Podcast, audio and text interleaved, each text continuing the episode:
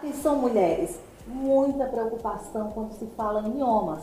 Só que na Endovasc você pode tratar, diagnosticar com a equipe que vai falar a respeito disso hoje é o Dr. Napoleão Suassuna. Oferecimento AL7 Saúde, soluções para empresas e profissionais liberais que atuam na área da saúde.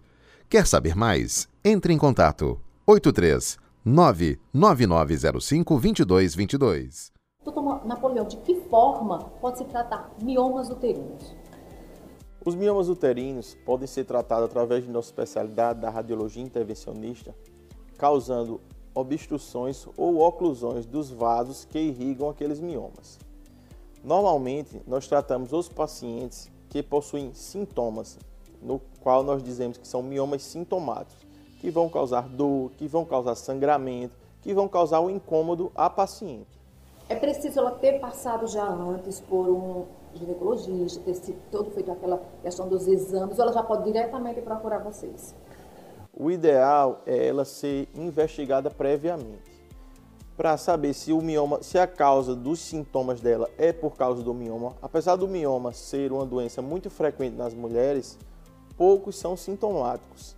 Então é de suma importância uma boa investigação, um bom acompanhamento para que nós possamos identificar se esses miomas realmente são os que causam sintomas das pacientes, se eles estão causando sangramento, se é eles que estão causando a dor. A partir daí, nós podemos projetar e nós podemos se empenhar para promover o tratamento desses miomas de forma menos agressiva. Existe um tamanho específico pra, do mioma para poder começar a fazer esse tratamento? Existe. Existem alguns, alguns miomas que acima de 10 centímetros eles também não são tão recomendados para fazer a embolização. Então, é de suma importância que o paciente faça uma consulta com um especialista na área de radiologia intervencionista para nós explicarmos o procedimento, para nós vermos se, se os procedimentos são adequados para aquela paciente. Se a paciente, a gente, nós vamos ver se a paciente tem filhos, se a paciente já teve sangramento, se o mioma está crescendo. Então é de suma importância uma boa conversa com o radiologista intervencionista. Há algum risco após fazer uma cirurgia como essa, de questões de fertilidade, por exemplo? Qual é a orientação? Existe. O risco existe em qualquer procedimento. Na radiologia intervencionista, ele é um risco menor. Porém, esse risco ele vai variar através de muitas ícones. Vai depender se a paciente teve filho, vai depender se a paciente tem alguma, alguma anomalia ou alguma alteração vascular própria da paciente. Vai depender se a paciente tem sintomas é, de grande magnitude. Então, tudo isso vai depender do, das características e das doenças do próprio paciente. Fator idade influencia? Influencia.